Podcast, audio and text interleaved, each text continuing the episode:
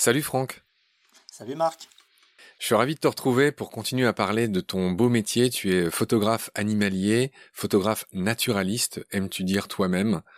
Tu es ce spécialiste de la photo euh, de proximité, on va dire. Tu fais beaucoup d'insectes, beaucoup de, serpents, beaucoup d'amphibiens. Voilà, tu as voyagé dans le monde entier. On, va évidemment revenir sur chacun de tes voyages. Mais je voudrais aujourd'hui euh, qu'on continue à parler euh, des règles générales, des points marquants finalement de ton métier. J'ai lu quelque part dans un article qui te concerne que finalement, même si tu as commis quelques erreurs et tu t'es occasionné quelques frayeurs, on a raconté la dernière fois que tu t'es fait mordre par un vrai serpent corail que, euh, y compris ton guide, pensait être un faux, erreur classique euh, et tragique qui t'ont valu une énorme frayeur et on l'a pas dit la dernière fois, mais quelques heures dans un hôpital. On a dû te rapatrier de la jungle. Je veux bien que tu me racontes d'ailleurs, on n'a pas raconté cet aspect. Tu étais en pleine forêt vierge. Comment ça s'est passé après que tu te sois fait mordre par ce serpent corail? Oui, alors c'était un petit peu compliqué parce qu'effectivement on était vraiment très très enfoncé dans la forêt. Donc heureusement notre guide a réussi à avoir un petit peu de réseau pour appeler un bateau. Hein. Donc le boatman est arrivé euh, une heure et demie après et puis après nous sommes partis euh, en direction d'un hôpital militaire qui en fin de compte était fermé. voilà. Quand Franck Deschandoles a de la chance. c'est ça. Et puis nous sommes repartis ensuite direction Iquitos. Le pilote du bateau a fait de son mieux pour avancer le plus vite possible. Et puis au bout d'un moment, le bateau s'est arrêté. J'étais toujours conscient, mais bon, enfin le corps ne répondait plus vraiment. T'étais paralysé? Je commençais en fait à ne plus pouvoir respirer puisque le venin est, est neurotoxique et donc bloque le système nerveux. Donc effectivement, euh, dans ces cas-là, il faut faire assez vite. Et le bateau s'est arrêté soudain, et j'ai demandé pourquoi. Il m'a dit, euh, en fait, le niveau de l'Amazone est tellement bas que euh, nous sommes sur la vase. Donc là, effectivement, je me suis dit, bon, bah c'est mon destin. Finalement, il a quand même réussi à trouver un passage donc pour atteindre la côte. Donc j'ai dû reprendre une moto qui m'a conduit directement à l'hôpital. Et après, à l'hôpital, qu'est-ce qui s'est passé? On t'a administré un antivenin? Oui, alors d'abord on m'a lavé, voilà. On t'a lavé le doigt? Non, on m'a complètement déshabillé, on m'a mis sur une civière, on m'a lavé à l'eau froide déjà. Donc là, j'étais pas super ravi, on va dire. Et puis ensuite, on m'a hospitalisé, on m'a effectivement injecté une dose de venin. D'antivenin, tu veux dire? D'antivenin, effectivement, oui. C'est mieux, c'est mieux dans ce Les mecs ont voulu te finir. Ils ont voulu me finir. Et donc, euh, je me suis senti bien, en fait, euh, très très rapidement. Donc voilà, j'ai dû rester à peu près deux jours à l'hôpital. Ouais. Ok. Concernant les venins et les morsures de serpents, dans beaucoup de films, on voit euh, des cow-boys pratiquer une sorte d'incision et aspirer le venin. Tout ça, c'est des trucs qui marchent pas. Est-ce que toi, tu connais des ruses en cas de morsure? Moi, je sais par exemple, ça vaut peut-être pas. Enfin, je sais que c'est vrai, mais je sais pas comment on peut s'en servir. Le venin est thermolabile, c'est-à-dire que le venin est très sensible à la chaleur. Et par exemple, une piqûre d'insecte, moi, je me suis fait piquer par des abeilles. Par exemple, tu, tu appliques une cuillère chauffée au briquet très très chaude. Apparemment, ça peut aider. Est-ce que tu me confirmes ça? Est-ce que euh, vous connaissez des ruses qui vous permettent de vous sortir de situations bien plus graves qu'une piqûre d'abeille? Alors en fait non, euh, médicalement parlant, on va dire le mieux à faire c'est de ne rien faire du tout, hein, paradoxalement, euh, puisque ça peut empirer les choses en fait. Et puis dès lors que vous êtes mordu, le venin passe très très rapidement dans le sang. Donc en fait, le temps que vous trouviez un briquet, etc., voilà, le venin il circule déjà dans votre, dans votre système. Donc ça sert plus à rien. D'accord, ok. Ok, bon, on a dit tout ce qu'on pouvait dire sur cette histoire, elle n'est pas inutile, c'est un rappel euh, gigantesque à la prudence, même des gens comme toi qui font ça depuis 20 ans, euh, bah, ça arrive, euh, donc là encore, la prudence n'est jamais inutile. Dans un article de toi, j'ai lu que au final, malgré toutes tes mésaventures, tu te méfies plus des hommes que des animaux, toi qui as voyagé notamment en Iran, j'ai lu quelque part que tu prenais beaucoup plus de précautions vis-à-vis de l'être humain finalement que des animaux. Est-ce que tu peux développer un peu cette phrase que tu as dite? Oui, ah, ça c'est certain. En fait, euh, quand on a un problème généralement avec un animal, c'est qu'on a fait une erreur. Donc à partir de là, on assume tout simplement, on assume ses erreurs. Maintenant, euh, quand on côtoie bah, certaines personnes, euh, voilà, c'est pas forcément de notre faute. Donc c'est là que effectivement, il y a une grande différence entre l'homme et l'animal. Effectivement, moi je me méfie toujours plus des hommes que des animaux. Alors bon, on a quand même très rarement des problèmes, hein, il faut bien le dire. L'Iran, par exemple, c'est un pays qui est magnifique, la population est vraiment formidable. Bon, après, voilà, on n'est jamais à l'abri d'avoir de toute façon des problèmes, que ce soit là-bas ou ailleurs, ou en France même. Donc, effectivement, il faut toujours rester sur ses gardes, surtout lorsqu'on trimballe du matériel photo qui vaut quand même euh, assez cher, il faut bien le dire. Donc, il faut être prudent aussi par rapport à ça, oui. Tu dis, et je le crois sans peine, j'y suis jamais allé, que l'Iran est un pays sublime et que les gens sont merveilleux, je le crois sans peine, mais tu as quand même qualifié ce pays de dangereux. Tu parles de la situation peut-être, euh, de, politique instable, euh, pourquoi tu... C'est bien de l'Iran, tu as dit que c'était un pays dangereux. Effectivement, l'Iran peut être dangereux. Par exemple, euh, à l'heure actuelle, il est déconseillé de, de voyager en Iran, mais c'est plus effectivement la, situation politique ou géopolitique que la population iranienne, tout à fait. On va enchaîner sur tes rencontres, Franck. Tu l'as dit dans un épisode précédent, tu organises tes voyages en fonction d'animaux cibles que tu espères trouver. Il arrive, vu que tu te balades en pleine forêt, que des fois ça dure très longtemps, que tu fasses des rencontres totalement imprévues. Je voudrais que tu me racontes le tiercé gagnant, enfin les, plus incroyables rencontres que tu as faites, inattendues. J'ai lu quelque part que tu avais notamment rencontré euh, un éléphant. oui, alors ça c'était effectivement au Sri Lanka, puisque je cherchais des serpents euh, au bord d'une plage. Et ce qu'il faut savoir au Sri Lanka, c'est que les éléphants sauvages sont assez dangereux puisqu'ils viennent un petit peu euh, fouiner dans les jardins, détruire les cultures même parfois. Les hommes, eh bien, parfois tirent au fusil dessus. Alors euh, ça les tue pas. L'éléphant, c'est quand même une grosse bestiole. Par contre, comme dans ce pays-là, ils sont euh, plutôt nocturnes, hein, ils sortent plutôt la nuit, ils vont associer la douleur de la balle, du fusil, à la lumière puisque la population euh, les éclaire, leur tire dessus, leur jette des objets, etc. pour les éloigner. Donc finalement, ils font une association entre la douleur et la lumière, et c'est vrai que quand nous on se balade avec une lampe torche la nuit, généralement les éléphants sont assez agressifs, donc il faut faire attention. Cette nuit-là, je revenais d'une prospection qui n'avait rien donné d'ailleurs. Tout près de la voiture, euh, effectivement, je vois une forme noire qui se détache euh, sur le ciel et je vois, là j'éclaire et je vois qu'il s'agissait d'un éléphant. Donc là immédiatement, euh, lorsque je l'ai éclairé, il a déplié ses oreilles, donc ce qui est signe que l'éléphant était quand même un petit peu énervé. Donc j'ai couru euh, jusqu'à la voiture, j'ai réussi à ouvrir la portière et je suis parti euh, sans, sans regarder derrière moi. D'accord. Est-ce que tu as fait d'autres rencontres peut-être moins imposantes en volume, mais tout aussi surprenantes? Bah, après, c'est surtout des animaux que l'on rencontre alors qu'on s'y attend pas. Par exemple, on va chercher euh, une bestiole précise, particulière, et puis, euh, paf, on va tomber sur quelque chose, euh, une autre espèce qui nous intéresse aussi fortement, qui est peut-être même une espèce qu'on ciblait dans le pays. et puis on tombe dessus et on pensait pas qu'elle pouvait vivre également dans ce milieu-là ou à cet emplacement-là. Donc c'est toujours un bonheur en fait. C'est un petit peu comme bah, comme les cadeaux de Noël, quoi. Quand on, part en forêt, on sait pas vraiment ce qu'on va trouver, puisque même si on, on, cherche une espèce précise ou deux espèces précises, on va avoir voilà des cadeaux qui vont nous arriver comme ça, d'autres espèces qui sont également très très intéressantes et photogéniques. Franck, il y, a une autre politesse que tu fais à ceux qui, admirent ton travail, tes, tes photos, c'est que tu systématiquement tu indiques euh, l'espèce. Euh, comment tu fais? C'est-à-dire, tu es sur le terrain, tu es dans la jungle, j'imagine t'as pas euh, forcément d'ordi et de connexion ou de bouquins, de dictionnaire de la biodiversité. Euh, moi qui regarde beaucoup tes photos, je, suis toujours surpris. Tu, m'as fait découvrir des espèces, enfin carrément, et même des groupes d'animaux. J'ignorais complètement, enfin. Et et systématiquement tu mets le nom. Donc comment tu les identifies? J'imagine c'est évidemment pas sur place. Tu les montres à des à des copains talentueux après ou à des spécialistes. Comment tu fais pour les identifier? Voilà, tout à fait. Bah d'abord, euh, je souhaite dire que c'est vraiment génial si tu découvres des groupes d'animaux par mon intermédiaire, parce que c'est exactement ce que j'essaie de faire en fait. J'essaie de de distribuer un petit peu tous mes clichés partout pour un petit peu que les gens se rendent compte de la beauté de la nature. Alors, je rebondis direct sur ce que tu dis, Franck, mais ne perds pas le fil. C'est qu'effectivement, bah, là en ce moment, en mars 2020 ça aura sans doute changé euh, quand les auditories écouteront ce qu'on est en train de dire maintenant.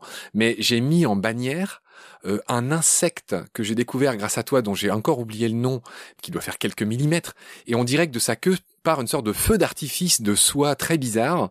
Rappelle-moi ce que c'est et à quoi ça ressemble. Alors c'est un fulgoridé en fait. Rien que le nom, on dirait un truc de Goldorak. Ouais, alors c'est un petit peu, euh, c'est un petit peu, euh, c'est un petit peu difficile parce qu'il y, y, a pas mal de noms un petit peu compliqués euh, au sein de cette grande famille. C'est un membre acide. C'est un peu, c'est un peu ces suceurs de sève. alors c'est pas un membre acide, mais on va dire que c'est un petit peu de la même grande famille, c'est-à-dire voilà, c'est un petit peu de la famille des cigales, c'est-à-dire ce sont des, insectes qui vont sucer la sève sur les tiges. Euh, sous les tropiques, il y a des espèces qui sont vraiment hallucinantes, euh, qui sont colorées avec des formes incroyables. Alors sinon, pour euh, identifier ces espèces, en fait, eh bien tout simplement, je demande à des spécialistes, hein, puisque je ne peux pas tout connaître. Alors lorsqu'il s'agit d'animaux qui ont été ciblés que je souhaitais voir absolument, là je connais déjà les noms, bien sûr. Par contre, euh, si c'est des espèces euh, voilà que j'ai photographiées un petit peu à droite à gauche sans vraiment savoir euh, ce que c'était, bah bien sûr, je demande des identifications à des spécialistes. Alors une fois revenu en France en fait, hein, c'est beaucoup plus facile et puis pratique. D'accord. Il y a une photo de toi, euh, Franck, où on te voit manipuler euh, deux espèces de petits panneaux LED pour euh, éclairer un animal qu'on imagine que tu veux prendre en photo. Et on avait mis cette photo, je sais plus où, je crois que c'était sur justement sur Baleine sous Gravillon. Et il y a un des membres de notre communauté qui t'a posé cette question qui est pas du tout idiote. il, t'a demandé, bah alors du coup, vu que tes deux mains sont prises, tu fais comment pour prendre la photo? Au-delà de cette blague, j'aurais quand même que tu me racontes pour un petit insecte euh, comme ceux dont on vient de parler, c'est quoi ton dispositif pour prendre ça en photo? Tu fais des photos de nuit surtout au flash? Comment comment tu te débrouilles? Alors effectivement, oui, c'est surtout des photos nocturnes. Alors ça dépend. Si c'est dans un désert, par exemple en Australie, bon, je vais faire aussi beaucoup de photos euh, de jour, hein, diurnes. Par contre, si je suis dans une forêt tropicale, je vais essentiellement travailler au flash, puisque dans une forêt tropicale, il y a très très peu de lumière. Hein. La lumière euh, a beaucoup de mal en fait à traverser la canopée pour parvenir jusqu'au sol. Donc en fait, même pendant la journée, il va falloir utiliser le flash. Donc moi j'ai construit un système euh, maison. C'est un petit peu le matériel tout en un, c'est-à-dire j'ai mon appareil photo, j'ai mes flashs qui sont fixés dessus, j'ai mon diffuseur également, et j'ai aussi une lampe qui me permet de faire la mise au point. Je peux le, tenir d'une seule main, même s'il est assez lourd quand même. Ce système-là me permet vraiment d'être euh, très très efficace sur le terrain et de pas m'embêter avec des, des trépieds, etc. pour, euh, pour la mise en place des flashs. Alors, euh, c'est un public généraliste qui nous écoute, mais on m'en voudrait beaucoup euh, de ne pas te demander deux, trois conseils pour tous les photographes amis qui nous écoutent et qu'on salue tous les deux. Tout à fait. Euh, quelles sont les erreurs communes? Quels sont les petits trucs que tu aimerais donner? Parce que j'imagine qu'on t'appelle souvent pour te demander conseil. Quelles sont les questions qui reviennent le plus souvent? Les conseils que tu aimerais donner? Et voilà, maintenant que tu as une petite tribune, qu'est-ce que qu'est-ce que tu pourrais dire pour aider tous ces frères et sœurs de l'image qui nous écoutent? Alors effectivement, les questions qu'on me pose souvent, c'est euh, comment améliorer la lumière, tout simplement. Euh, alors ce qu'il faut savoir, c'est que si on utilise le flash intégré de l'appareil photo, on va avoir une lumière qui va être très mauvaise, puisque voilà, le flash va faire qu'il va y avoir beaucoup de contraste sur la photo, d'ombre, etc. On va avoir de la surexposition, donc ça va être cramé. Donc l'idéal, en fait, c'est tout simplement de travailler avec des flashs externes. Alors voilà, on peut en acheter maintenant euh, pour 40-50 euh, euros, hein, c'est pas si cher que ça. Eh bien, on va plutôt essayer de placer les flashs sur le dessus de l'appareil photo puisque c'est un petit peu plus naturel. Moi, c'est ce que j'essaie de faire dans mon travail, c'est-à-dire que la lumière nous arrive du haut. Lorsqu'il y a une couverture nuageuse, eh bien, vous avez une lumière qui est très très douce et c'est ce qu'on va essayer de recréer avec un diffuseur tout simplement. Rappelle ce qu'est un diffuseur pour ceux qui connaissent rien à la photo. C'est en fait une, une matière qui va permettre de diffuser au mieux la lumière, qui va permettre d'adoucir les ombres et qui va nous éviter l'effet euh, flashé très très brut que donne bah, finalement voilà les, les, les flashs euh, que ce soit le flash intégré ou les flashs euh, annexes en direct ouais. Toi et Mathieu Bérenaud, vous nous avez euh, envoyé pas mal de photos pour illustrer nos, nos articles, euh, les podcasts. Euh, et le soir, vous, chacun, vous nous avez envoyé, je vais pas dire dizaines, mais on n'en est pas loin de, de, photos. Ils ont tous regardé les photos. Et il y a Roman, qui est l'herpéto de Baleine sous Gravillon, qui a décrété sur le fil où on se parle tous, ces deux-là, au niveau de la lumière, ils ont plié le game. Alors, je suis pas sûr que tu vois ce que ça veut dire. Enfin, c'est-à-dire que je vois. Euh, dans, dans notre équipe, c'est précisément au niveau de la lumière que vous faites euh, sans doute la différence. Euh, et c'est vrai, vos photos sont irréelles. Oui, la, photo, c'est de la lumière en fait. Hein. Pour avoir une belle photo, même si on a un beau sujet, si la lumière est pourrie, eh bien la photo, voilà, va pas être meilleure que ça. Donc la, la gestion de la lumière, c'est vraiment quelque chose qui est très très important en photo. Franck, on a parlé de cette euh, différence entre l'affût, que tout le monde s'imagine ce que c'est. Hein. L'affût, c'est se mettre quelque part et attendre que, euh, en gros, euh, les animaux viennent à nous, viennent à toi. Et, et donc, il y a une autre méthode qui s'appelle la bille-baude. Tu as entendu parler de ça? Oui, tout à fait, oui. Quelle méthode tu privilégies, toi? Alors, on va parler surtout d'affût ou de bille-baude pour les animaux comme les oiseaux, les mammifères. Par contre, euh, quand il s'agit de photographie rapprochée ou de macrophotographie, là on va plus être dans la recherche de terrain, c'est-à-dire la recherche visuelle de proximité. Donc en fait, moi je travaille d'une manière très simple, c'est-à-dire que voilà, que ce soit de jour ou de nuit, eh bien je marche dans la forêt, dans les déserts ou ailleurs, et puis voilà, je regarde autour de moi tout simplement. Et après, lorsqu'on trouve des sujets, là, il faut passer un petit peu de temps pour obtenir des photos, qui parfois nous demande même plus de temps que la recherche elle-même. Quand on a un beau sujet et on veut vraiment euh, le mettre en valeur, eh bien il faut euh, il faut passer du temps. Je voudrais un peu des exemples de toi, Franck. Euh, parmi tout ce que tu as fait, quelle a été la photo la plus compliquée que tu as faite? Pour obtenir un résultat, j'imagine, magnifique, mais quelle a été la photo la plus compliquée que tu faite et pourquoi? Alors je ne sais pas si les animaux en mouvement euh, rentrent en ligne de compte, puisque sinon effectivement pour les, photographier en mouvement avec un flash, avec des flashs même, eh bien il faut le système, il faut construire le système. Donc là la construction de ce système euh, est un petit peu compliquée et après il faut euh, placer effectivement ce système sur le terrain de la meilleure façon. Mais j'ai plutôt envie de parler à la limite d'une photo que j'ai réalisée aux Émirats Arabes Unis, qui est une photo de vipère des sables de Cerastes Gasperetti pour les connaisseurs. Et en fin de compte, je me baladais dans les dunes avec mon matériel, c'est-à-dire que j'avais des grands diffuseurs, deux grands diffuseurs, des perches en carbone, et je voulais absolument faire une photo au grand angle, in situ, donc dans les dunes, sans capturer l'animal.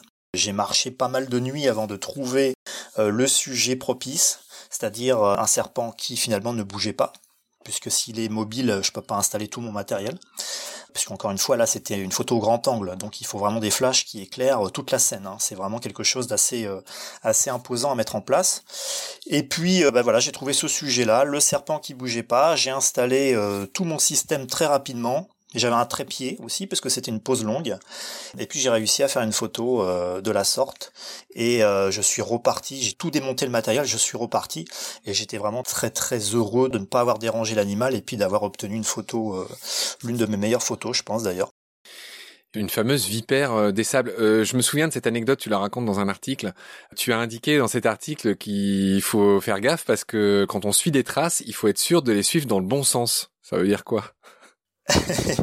Alors effectivement, il y a une technique pour ça, c'est-à-dire on regarde en fait la forme des traces et suivant la forme, généralement, en tout cas pour les, vipères des sables, on a un petit crochet euh, qui se forme et il faut aller dans le sens opposé au crochet pour euh, suivre euh, le, serpent dans la bonne direction.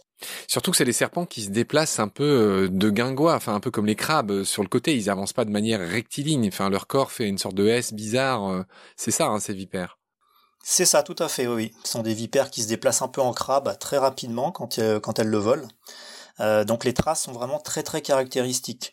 Euh, les traces de, de vipères des sables, on les reconnaît euh, à tous les coups. Il y a d'autres espèces de serpents qui vivent également dans ces dunes. On arrive à distinguer les différentes espèces avec un petit peu d'habitude. On va s'arrêter là pour cet épisode, euh, Franck. Euh, merci pour tes lumières, c'est le cas de le dire. Je te retrouve très vite pour la suite et on va passer en revue chacun de tes voyages et tu vas nous ramener une, anecdote, en tout cas une histoire de chacun d'eux et, euh, et je m'en pourlèche les babines d'avance. Salut Franck, à bientôt. Merci à toi Marc.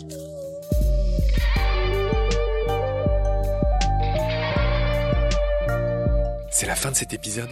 Merci de l'avoir suivi. Pour continuer, nous avons besoin de votre soutien. Vous pouvez vous abonner à nos podcasts, partager les liens, devenir adhérent de l'association BSG ou encore faire un don sur Helloasso ou sur Tipeee. Grand merci par avance. Je remercie tous mes équipiers pour leur aide précieuse. Je vous retrouve bientôt pour de nouveaux épisodes. Et d'ici là, prenez soin de vous et de ce qu'il y a autour de vous. Merci. À bientôt.